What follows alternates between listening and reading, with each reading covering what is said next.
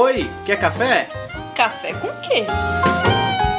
Café com Dungeon! Bom dia, amigos do Regra da Casa. Estamos aqui para mais um Café com Dungeon. É sua manhã com muito RPG. Estou aqui tomando um cafezinho com meus amigos Matheus do Jogarta e Opa. Jorge, também aí do, do Jogarta. E o Jorge também é editor aí de game designer, né?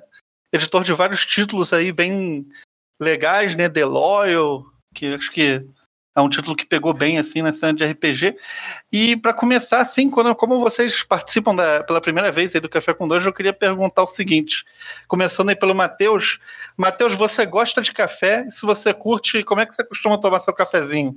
É forte, fraco, com açúcar, sem? então, cara, eu sou um maluco meio chato do café, sacou? É? Café Uhum. pra mim é meio que obrigação. Acho que eu só tomo café porque eu sou professor e na hora do recreio é café, biscoito e acabou. Porque se dependesse de mim, maluco, café é um negócio que ia, ia ser muito raro. e Jorge? Ah, eu gosto, sei lá, café puro, é, muito café. Eu acho que todo mundo que passa aí pela, pela graduação, é, vera- passando noites acordada, começa a, a desenvolver um pouco de, de necessidade aí da cafeína. Eu gosto de café puro, preto e bem forte, senão, senão não tem graça. Muito bom, cara. Eu também. Pra mim é, é, é puro preto e bem forte. Também, também sou dessa pegada aí. E, gente, aproveitando aí que vocês dominam esse assunto, a gente é, pode falar hoje de uso de, de coisas lúdicas na aprendizagem, né? O uso de, da, da linguagem do RPG, a linguagem dos, dos games analógicos aí é, no ensino. Eu queria, é, é, primeiro, começando pelo Matheus, e aí o, o Jorge complementando a, a, a pergunta também, é, é saber como vocês é, é, como vocês veem isso, se vocês têm algum trabalho é, relacionado a isso, e como isso também surgiu para vocês como tema. Pô, cara, perfeito. Então, é, essa história é antiga, né? Às vezes o pessoal, né, quando acha Shogarta, vem com esse papo de. é, com aquele papo de nossa, que negócio inovador tal. Não, né? Não é. Essa associação de RPG, né, dos jogos analógicos com educação, ela vem no barato, no barato, no barato aí desde os anos 90. Sendo que, na verdade, é perfeitamente possível a gente associar ela até com a própria. é, né, com a fundação do RPG aí com Giga com Gigax, né? Que ele mesmo tinha alguns momentos que ele fala dessa questão de como que o jogo ele pode estimular várias coisas. Então, sei lá, o que a gente faz aqui no Jogarta, talvez que seja né, um, um diferencial, que talvez terá essa, essa, essa visibilidade, talvez seja uma questão de escala e organização, né? Que o, a parada começa é, de uma forma meio de guerrilha, vou tomar liberdade de usar o termo que você também trouxe, né? Eu, como né, jogador desde sempre, sempre curti quando entra na faculdade, história, essas coisas. E momento de formação, fala, porra, tem esse negócio maneiro aqui que eu faço e eu vejo como que eu posso utilizar isso em sala de aula. Então, né, começo meio com todo mundo, nesse negócio batendo de frente, tentando utilizar a questão do jogo em sala de aula, basicamente um fiasco, né, atrás do outro. É, e não sei, eu gosto de falar que talvez lá para 2012, 2013 é quando mais ou menos o Jogarta começa a tomar uma forma, que é quando eu participei da elaboração do Jaguareté, né, que é um RPG de temática indígena produzido dentro da Federal do Paraná, e foi quando meio que caiu a ficha para mim, né, isso, isso eu já estava bem retardatário nesse ponto de, cara, é, dá para usar isso realmente em sala de aula, tem formas bastante efetivas, eficientes, a gente poder fazer isso. Então, eu acho que né, o que diferencia Jogarta nesse, nesse quadro aí é, é isso, que a gente Hoje somos, vou arredondar aqui, tá, umas 60 pessoas. Uma galera disso é professor, alguns com titulação, inclusive, né? Mestre, doutor. E essa galera tem um esforço coletivo do cacete para botar para funcionar isso. Então tem uma massa, né? É uma massa crítica muito grande pensando essa questão dos jogos. E aí a gente vem a questão da escala. A gente faz um monte de coisa. Talvez seja nisso que o jogar tá mais ou menos se destaca.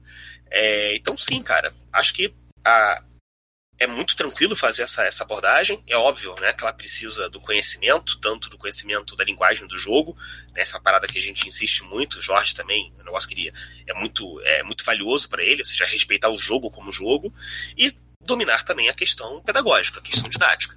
É que não adianta nada pegar um engenheiro que manja muito de RPG e botar numa sala de aula. Pode dar resultados bastante complicados.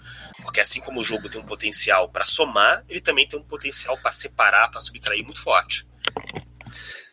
Pô, muito, muito interessante. E para você, Jorge, como isso surgiu assim mais dentro do, do, do seu ponto de vista e da sua seara? Então, é, tem, tem dois caminhos, né? É, tem um caminho pelo Lampião Game Studio, que até se falou inicialmente, né, da, da questão do The Loyal, do Pesadelos Terríveis, que é uma das minhas é, atuações.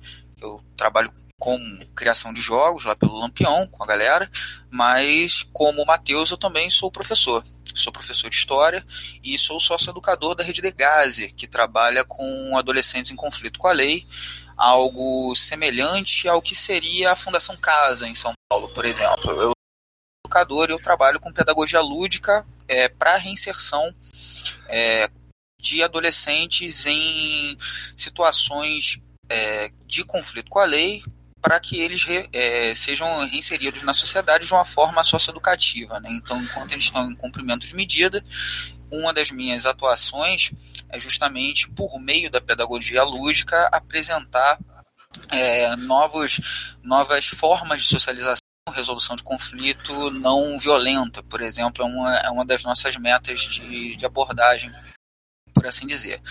Nesse sentido, é, além de sala de aula, eu sou professor de história, a minha, a minha análise da, da, do uso de jogos é, é mais do que puramente uma questão em torno de conteúdos programáticos para história, para geografia, mas existem muitas, muitas capacidades, muitas habilidades e competências em torno do convívio.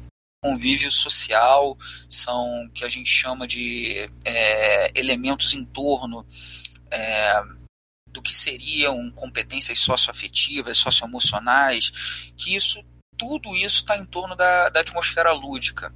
E aí é óbvio que jogos que têm um potencial de cooperação e de, de resolução criativa, como, como RPG é, né? a ideia de você estar tá ali com outras pessoas de, é, tentando solucionar enigmas, é, vencer um obstáculo, mas por meio de cooperação e não necessariamente de combate um contra o outro, é, tem um grande potencial para isso.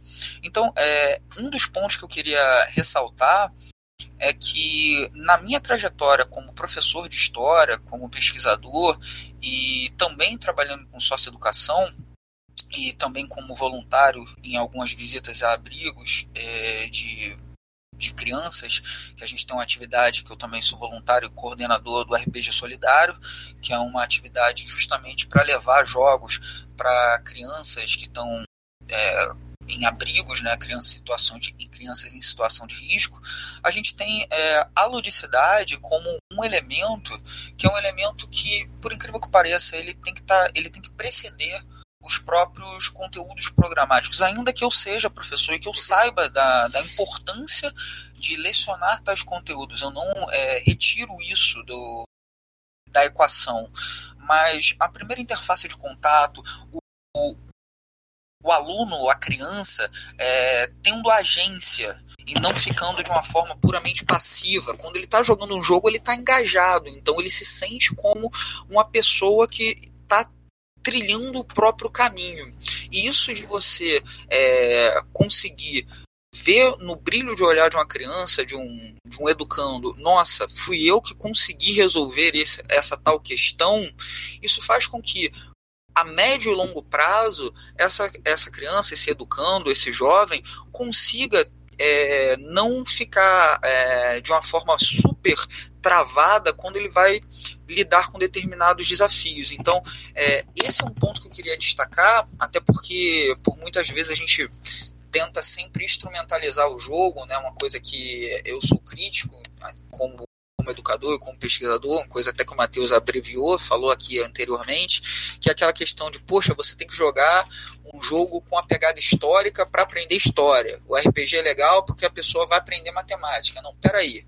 A pessoa tem que jogar o jogo pelo jogo, entendeu? Ela tem que curtir o jogo.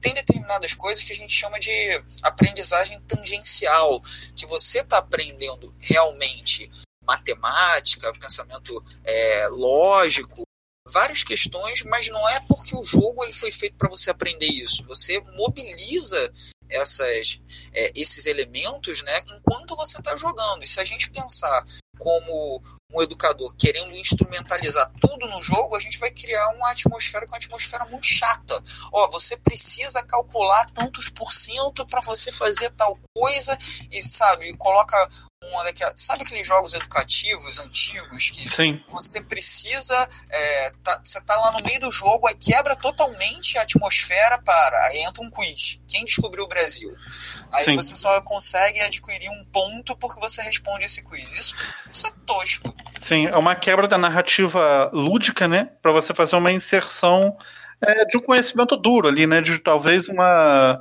De, de um, do, do, do famoso conhecimento de, de, de competição, onde a pessoa tem que é, responder para pontuar e se destacar dentro daquele ambiente, né? E eu queria fazer um comentário que é um comentário interessante, né? Justamente porque a gente está pensando nessa educação contemporânea, educação do século XXI, questionando muitos paradigmas tradicionais e um dos pontos, né, que a gente mais trabalha em torno da educação é a questão da interdisciplinaridade.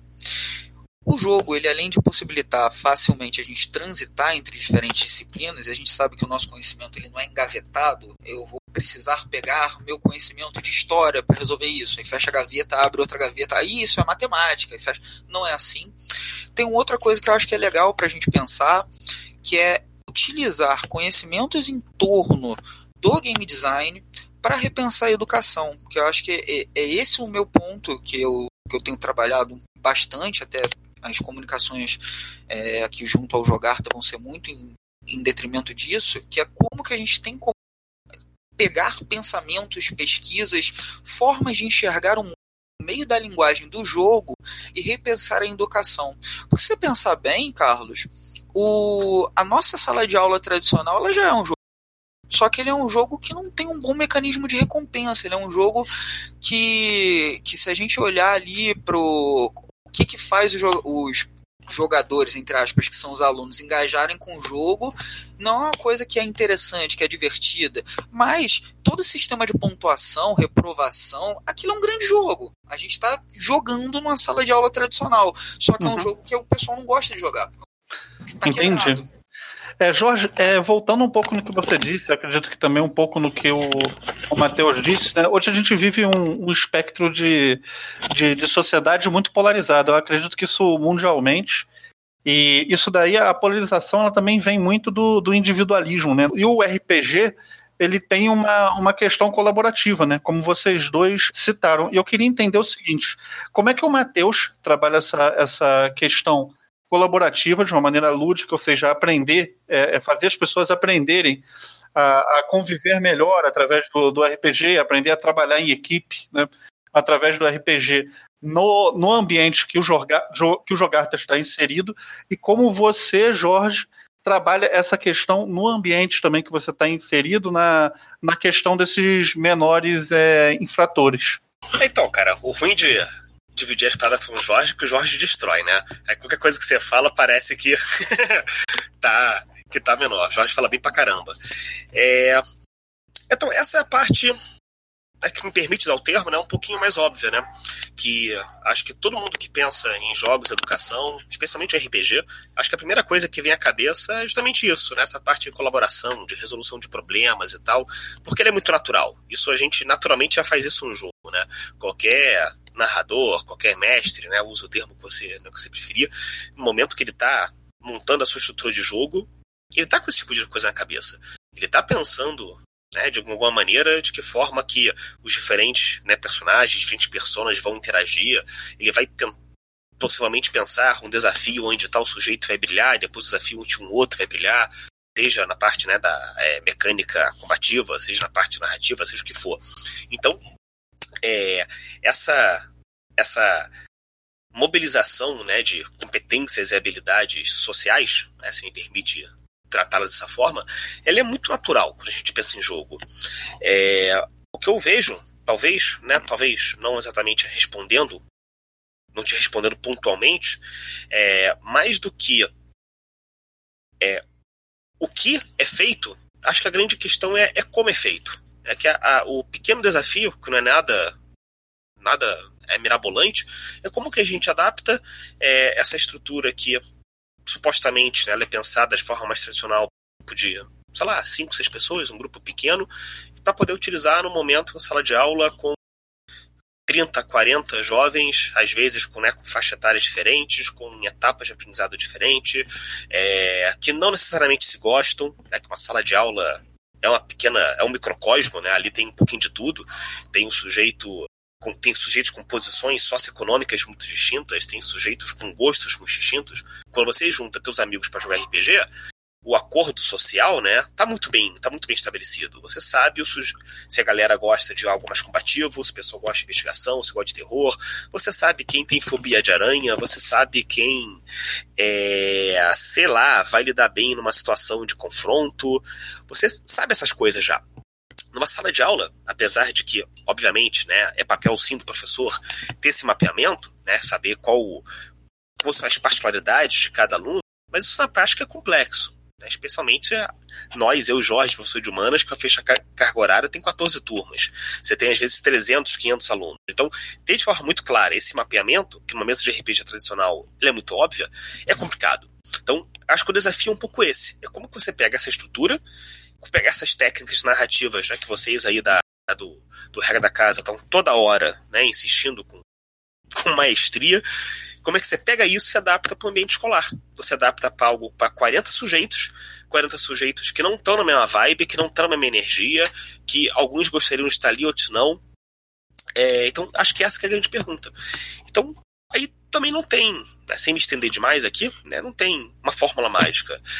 É, acho que isso perpassa muito esse processo de adaptação. Então, por exemplo, é, a forma que eu hoje prefiro né, trabalhar com um RPG tradicional em sala de aula, isso vale tanto para a questão do Jogarta quanto né, para Matheus Buffoni na sua ação individual, que são coisas diferentes, né? Tem hora que é o Matheus, tem hora que é o Matheus Jogarta. É, eu gosto de trabalhar com o Trubo no mesmo tempo. Tem um pessoal que prefere tra trabalhar em pequenos grupos, eu gosto de botar os 40 ao mesmo tempo. É a forma como atualmente eu prefiro. Então eu vou pegar uma molecadinha, eu vou tentar separá-los mais ou menos por uma questão de, uh, de empatia, de afinidade, e fazendo aqueles micro grupos de RPG, 5, 6 pessoas, eu coloco de modo geral cada um para interpretar uma personagem, né? Se a gente pensar no RPG mais tradicional aí, com mestres personagens. Cada uma vai interpretar uma delas e eles vão fazer todo o processo, todo aquele processo que a gente naturalmente faz em grupo, só que também no micro grupo deles. Então vamos ter aqui dois, dois, dois círculos. O primeiro círculo do na hora que você vira para personagem, o que, que você vai fazer? Que aí os, os alunos ali, os discentes, aqueles cinco, seis sujeitos, vão ter que, né, num pequeno espaço de tempo, né, que como eu gosto de trabalhar com as metodologias ativas, eu, fico, eu sou chatinho do relógio sim, né? Boto questão de tempo. Né? O que, que você vai fazer? Ele tem que decidir. E aí você puxa isso para grande cena, naquele coletivo, naquele caos, o que, que todos vão fazer.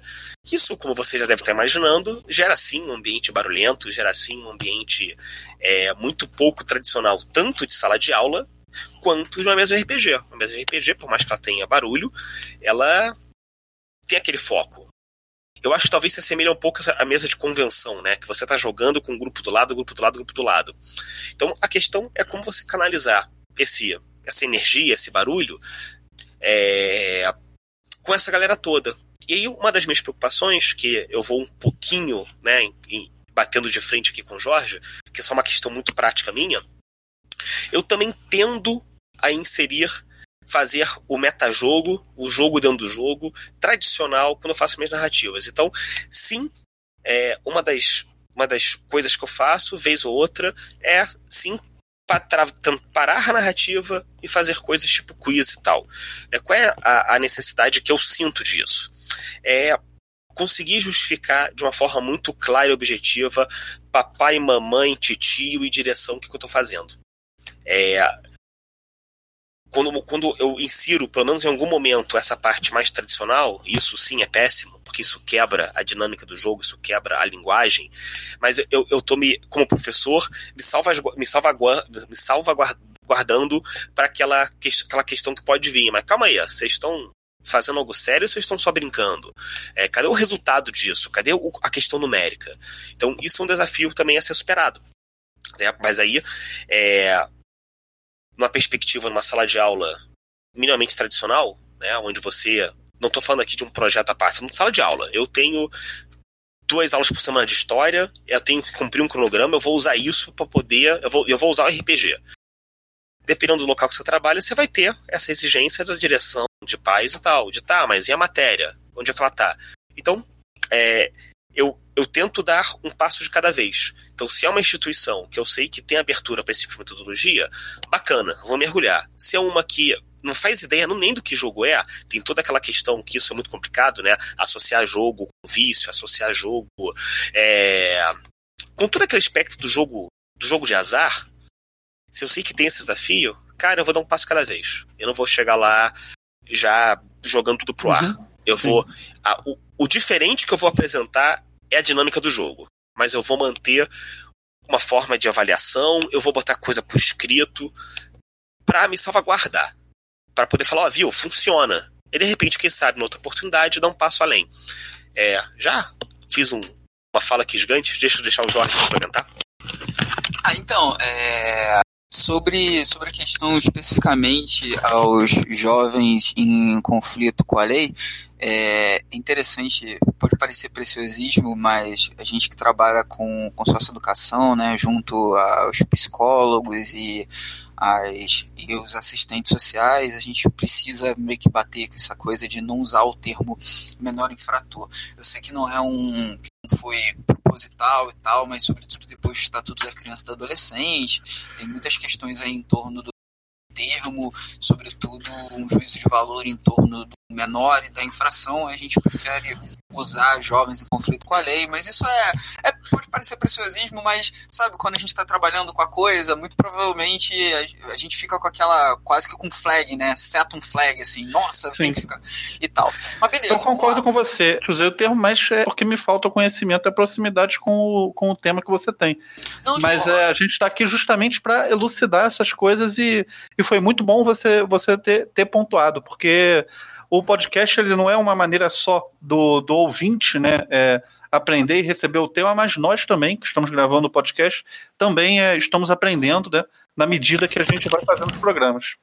Então, é, uma das coisas que, que a gente sempre faz lá no CRIAD, junto a toda a equipe né, pedagógica e socioeducativa, é, é debater é, de forma a construir projetos. Então, a gente já fez muitos projetos em de sexualidade, eu dei o exemplo da resolução não violenta de conflitos, que é um dos projetos que a gente está trabalhando agora.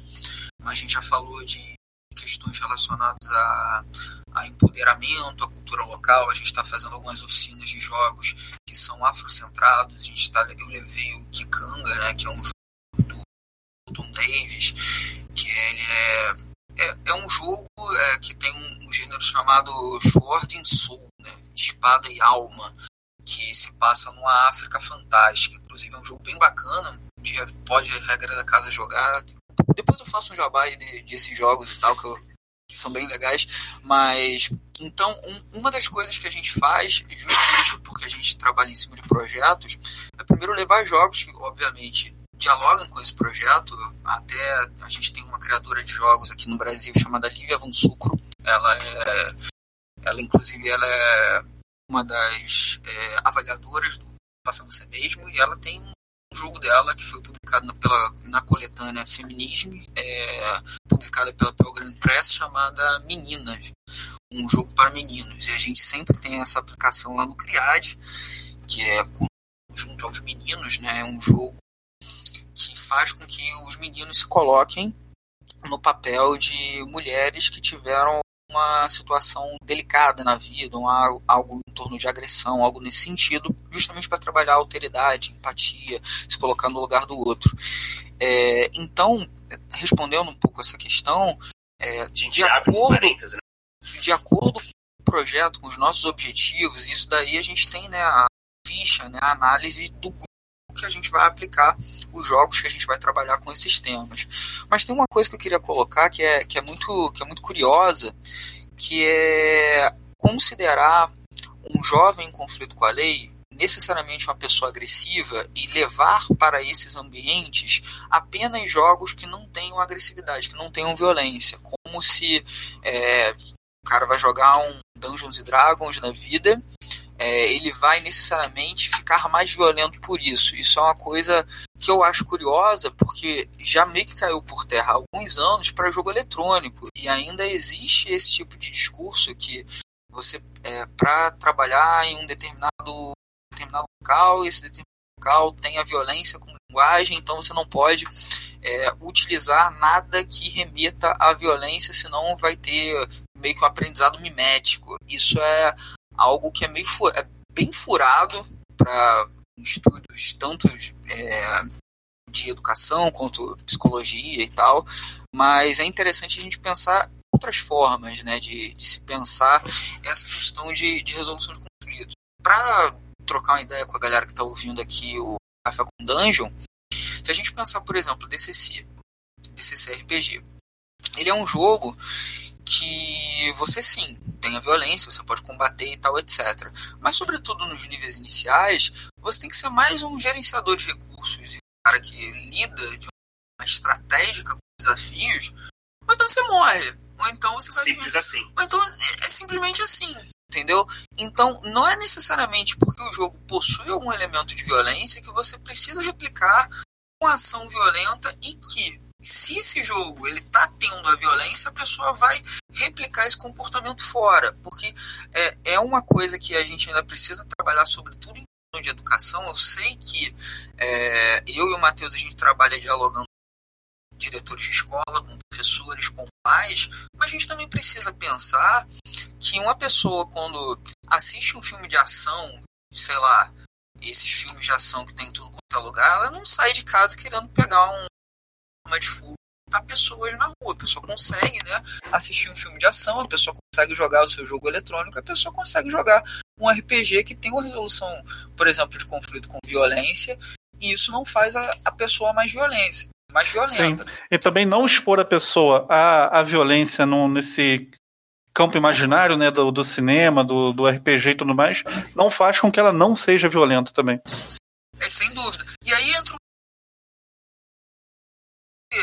Todo jogo vai precisar matar um monstro. Acho que uma das grandes sacadas do RPG é essa. A gente já jogou várias aventuras que tinha, sei lá, monstro lá todo estranho, um vilão todo forte e que você não precisava necessariamente lutar contra ele. Tinha várias outras formas de se resolver o problema. Às vezes nem ele é o vilão, eu acho que é do RPG. Tem inclusive aquele game, né? É o Undertale. Undertale. É Undertale, que é possível você fazer. É possível você fazer um RPG, vamos lá, né? Tipo, padrão você, de videogame, você chega lá e mata como pode resolver o jogo inteiro, né? Se eu não estou equivocado, sem um único combate. Aí isso é justamente um, né, um, acho que é um dos achievements do jogo. E aí tem, tem um, uma curiosa, porque quando a gente começa, né, a aplicação, as oficinas, né, de, de RPG, e a gente usa o conceito de oficina de jogo narrativo, porque sim, a gente joga, mas a gente constrói material também. É justo por isso que são os oficineiros lá. Quando a gente começa a ter um grupo novo de adolescentes que chega, obviamente a gente vai dialogar com o repertório que eles têm. Então, sim, se a galera já teve algum contato com desenho animado ou com jogo eletrônico e tal, a gente faz algumas, algumas adaptações, alguns, algumas pontes. Mas algumas. É que eu tava falando justamente conhecer a galera. Conhecer a galera. Poder que nem Mas... você faz com o seu grupo, né, cara? Teu grupo não gosta de terror, tu não vai narrar contra os caras. Eles não gostam. Eles não gostam. Mas tem umas experiências que são legais de serem feitas, que é, beleza, a galera já tá jogando um certo tempo, vamos colocar algo que seja bem diferente? Por exemplo, tem jogos que são meio que fofinhos, sabe? O Golden Sky Stories. O Fábio Emílio, lá do Conexão Fate, ele tá desenvolvendo um cenário para Fate chamado Fair Leaves, que ele é todo mais lúdico e tal. Eu já levei o Asas da Vizinhança, um jogo meu que saiu esse ano. São jogos assim que são bem lúdicos, são animaizinhos, passarinhos lidando com os problemas e tal, etc. Justamente isso é legal de se, de se colocar para quebrar um uma rotina, tipo, olha, tá todo mundo jogando isso aqui, vamos jogar uma coisa diferente? Aí você joga uma outra coisa bem diferentona, assim, bem distinta, e as pessoas falam, nossa, então eu também posso. Isso também é jogo, isso também existe. Isso é muito legal. Por exemplo, igual, só fazendo um, aqui um, um jabá interno para a regra da casa, vendo a audiência da galera vendo o programa mexicano. A galera, o pessoal, vocês jogaram o Flame Princess, estava jogando o D&D e tal, e teve aquela, aquelas partidas com RPG em cima de telenovela com a pegada mexicana. A galera ele no chat o que é isso? O que vocês. O que está acontecendo? Cheguei no lugar errado, vocês, vocês abandonaram. O que é isso e tal? Justamente porque RPG é mais do que um, apenas é, é, uma ambientação, um cenário, um sistema, mostrar que é realmente uma linguagem, né? E, é, e a gente explorar a linguagem como uma forma da gente comunicar, criar laços, aprender, desenvolver é, habilidades, é, é uma coisa que até, até eu me sinto emocionado aqui é, cara, isso é uma coisa que é muito cara pra gente no Regra da Casa, a exploração do RPG como linguagem e como uma linguagem autônoma, né? Ele não é a linguagem do, do cinema, não é a linguagem do quadrinho. O RPG ele tem sua própria linguagem, né? Seu, é, é sua própria maneira de pensar e sua própria lógica, né? É uma, uma mídia que está buscando, acho que vem se estabelecendo cada vez mais como uma linguagem completamente autônoma. Não, isso aí, cara, com certeza, com certeza. É por isso que a, o desafio de usar, usar ele na educação é duplo, né? Você tem que dominar a linguagem do jogo e sim dominar a linguagem da educação. É, você tem que. São dois, pelo, pelo menos aí, dois campos de saber que você tem que estar articulando para poder pegar né, o nosso joguinho e utilizar ele de uma forma eficiente, né? Porque vamos combinar. Juntar molecada e jogar RPG por si só não é atividade né, pedagógica. Exatamente, né? Você tem que. É, é muito difícil você, dentro de um ambiente de escola ou de qualquer lugar que te o que está fazendo, né, cara? É. Sim, você fica, No mínimo, ele fica mais pobre, né? No mínimo, ele fica mais pobre. Sim, você nunca. É, talvez o. Seria correto, não sei nem se, se seria correto, seria. É, é, a, a questão aqui, mas a questão que eu gostaria de levantar é: seria possível utilizar o RPG de maneira pedagógica, abrindo mão completamente do formalismo é, da educação contemporânea? Acredito que não, né? Algum, alguma coisa do formalismo talvez você tenha que colocar ali, não? Cara, eu penso que sim, só que. É, que acho que é tão, o que tu falou, né? A questão não é exatamente se poder não pode. Eu acho que sim, e, e tem como ser super eficiente. Mas acho que tem tantas barreiras que não gosta na prática não vai rodar. Tenta imaginar sei lá, cara, é, um aluno, uma turma de alunos chegando em casa e falando: ah, há três meses que eu tô jogando RPG na aula de história, não tô fazendo mais nada além disso. É, vai dar um é atentado dos pais contra o professor, né? Então, então, no mínimo, tem que ter. Tem que ter o caminho. Tanto o caminho, ou seja, o negócio ser reconhecido como linguagem, acho que. É, eu tinha falado isso no começo, o Jorge insistiu, e talvez esse seja o grande ponto, talvez. Se você reconhecer o negócio como linguagem, é, se você efetivamente criar a possibilidade. É, a, criar, né? É, deixar evidenciada a possibilidade da construção de conhecimento, da ideia né, da troca de saberes através dessa linguagem, aí a gente pode dar uma chutada de balde. É, o Jorge falou, falou isso bem no começo, né, de que Sim. você está conduzindo uma partida de RPG num ambiente formal de ensino. Aí, de repente, tu para a partida para poder fazer um quiz. Eu faço isso, fez outra. Hoje, eu faço isso. Isso quebra o negócio. Tu tá quebrando a linguagem, tá quebrando a dinâmica. Isso definitivamente não é bacana.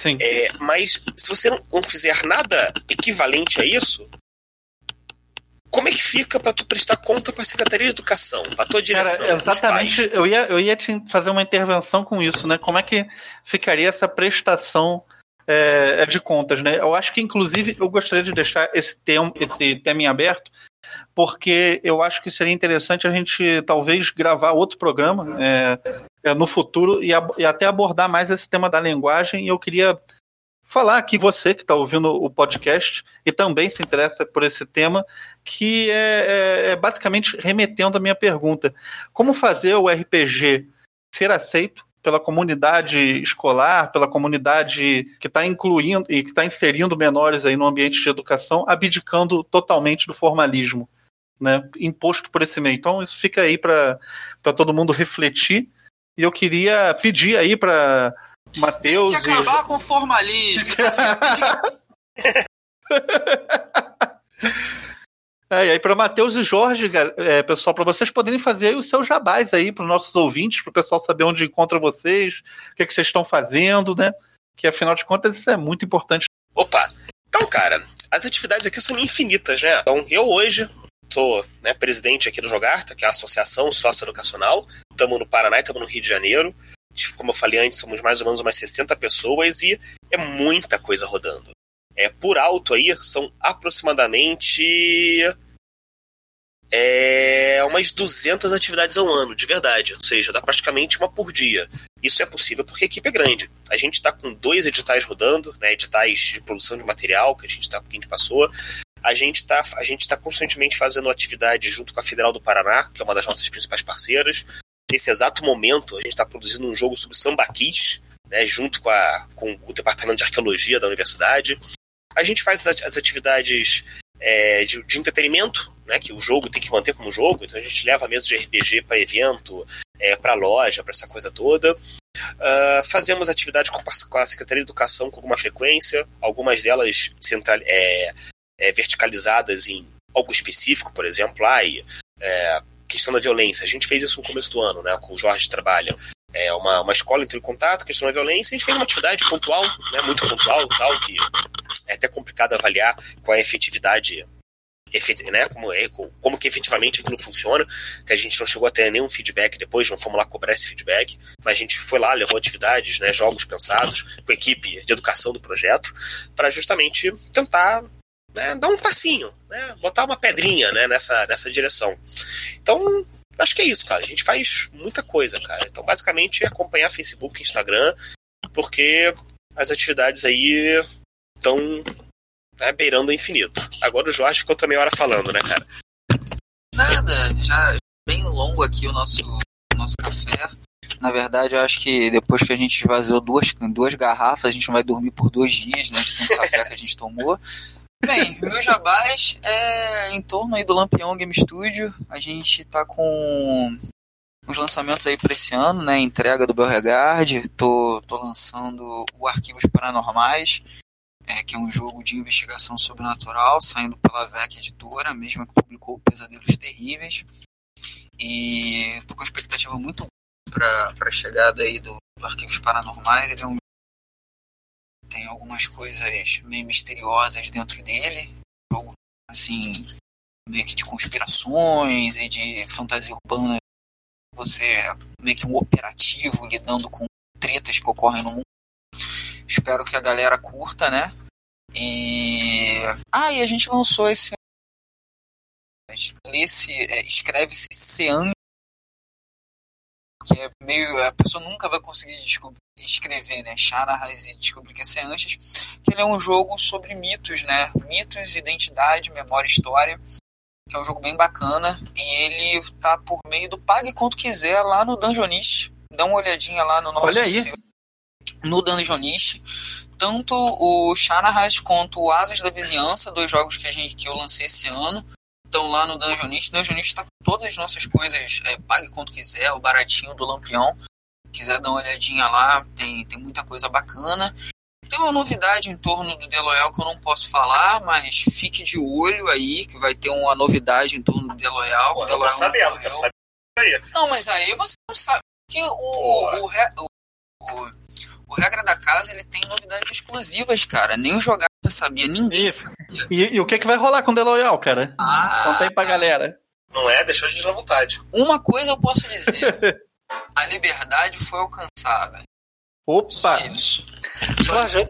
Queria aproveitar também para fazer o um convite para você, cara. Quando você estiver por São Paulo, avisa a gente aí com alguma antecedência que a gente combina aí de, de você mestrar um, um, jogo seu pra gente lá na stream presencial. Ia ser um maior prazer aí pra gente deixar o convite aí aberto. Com vou, vou organizar isso e eu vou fazer uma coisa que é diferente do Carioca, que quando o Carioca fala vamos marcar, ele não marca, sabe? Eu vou eu realmente. Sei, eu sou carioca também. então vamos marcar do Carioca, é, sabe? É ad infinito. Mas vai acontecer sim. Isso vai rolar. É isso. Beleza, galera, vocês podem conferir aí. Vocês todos os links, tanto do, do Jorge, da, da Lampião Game Studio, quanto do Matheus, é, do Jogarta, é, nessa publicação do podcast. Eu quero desejar um dia muito proveitoso para vocês, que vocês tenham um dia bom, consigam resolver aí muitas coisas nesse dia de hoje. E até o próximo Café com Danjo, galera!